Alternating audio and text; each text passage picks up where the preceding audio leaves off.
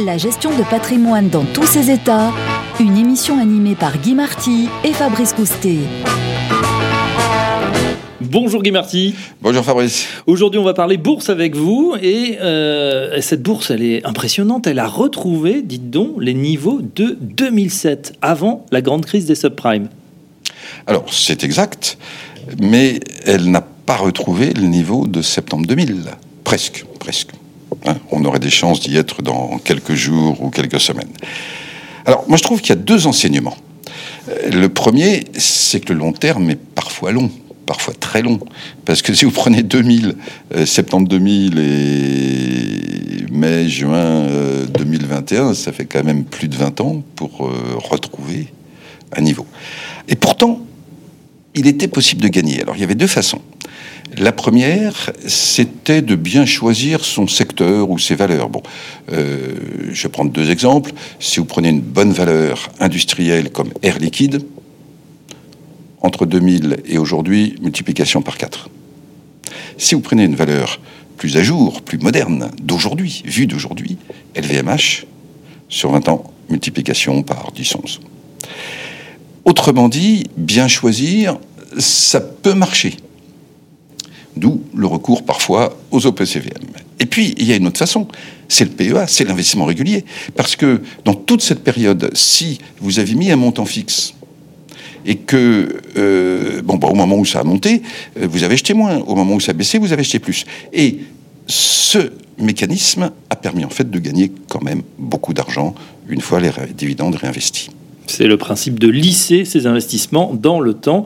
Vous nous avez parlé d'un premier enseignement. Quel est le deuxième bah, Le deuxième, c'est euh, qu'il faut faire attention à ne pas raisonner franco-français, surtout aujourd'hui. Si on prend la bourse de New York, elle a fait, entre 2000 et 2007, comme la bourse de Paris. C'est-à-dire que le Dow Jones était à 17 300 en 2000, il était à 17 800, donc à peu près le même niveau en octobre 2007. Mais aujourd'hui, le Dow Jones est à 34 600. Autrement dit, il y a eu doublement entre 2007 et aujourd'hui. Alors c'est extraordinaire, parce que la bourse de Paris a été étale, et la bourse de New York a fait 100% pendant ce temps-là. Qui a acheté la bourse de New York? Qui a recommandé systématiquement d'acheter euh, les actions américaines? Donc il faut voir que l'actualité boursière est extrêmement trompeuse parce que on s'intéresse à tout ce qui bouge et on oublie les tendances de fond. Et en fait, le rôle du CGP, me semble-t-il, c'est de passer au travers du miroir de l'actualité et d'aller regarder, d'aller chercher les tendances de fond de l'économie, là où elle se passe, là où elle avance. En 2000, en 2007 et aujourd'hui, on est pratiquement revenu au plus haut. Est-ce qu'on n'est pas aujourd'hui dans une bulle, Guy Marty? Ah ben oui, sûrement. Et heureusement. Vous savez, il faut acheter les bulles. C'est, on, a tendance à, dire ah les bulles c'est horrible, on n'aurait pas dû, il fallait pas, on aurait dû savoir, et, etc., etc. En fait, pas du tout. Vous prenez la bulle Internet, donc 2000, mais vous auriez acheté Apple ou Google à ce moment-là vous auriez fait fortune. En fait, qu'est-ce que c'est qu'une bulle? Une bulle, c'est un phénomène annonciateur d'un monde en train de changer. Alors effectivement, c'est très difficile d'acheter dans une bulle.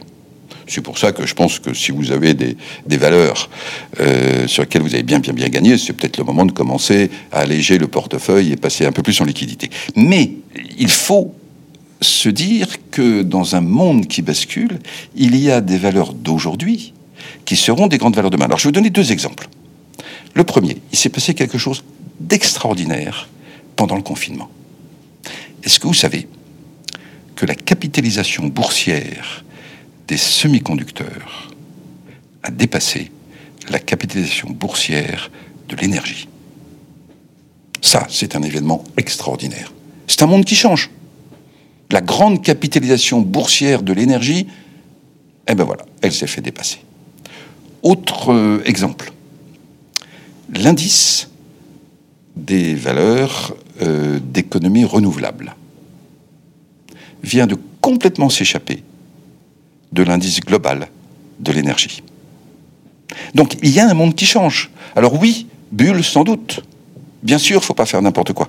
Mais Moi, je pense que concrètement, euh, le CGP a un outil assez robuste pour jouer la bourse quand même.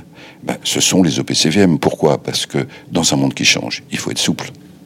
Le gérant, il peut gérer tous les jours. Et il vaut mieux être un peu diversifié, ou suffisamment diversifié, parce que il y a beaucoup de surprises, et peut-être que les bonnes valeurs, on les a pas encore parfaitement identifiées, celles qui seront bien dans 5 ans, 10 ans, 15 ans. Donc, je pense que la bourse reste dangereuse. Elle reste un placement assez extraordinaire. Et j'aimerais revenir sur un, un basique, un fondamental.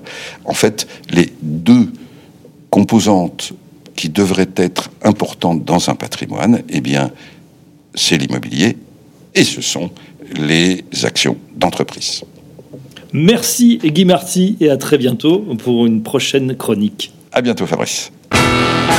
La gestion de patrimoine dans tous ses états, une émission animée par Guy Marty et Fabrice Coustet.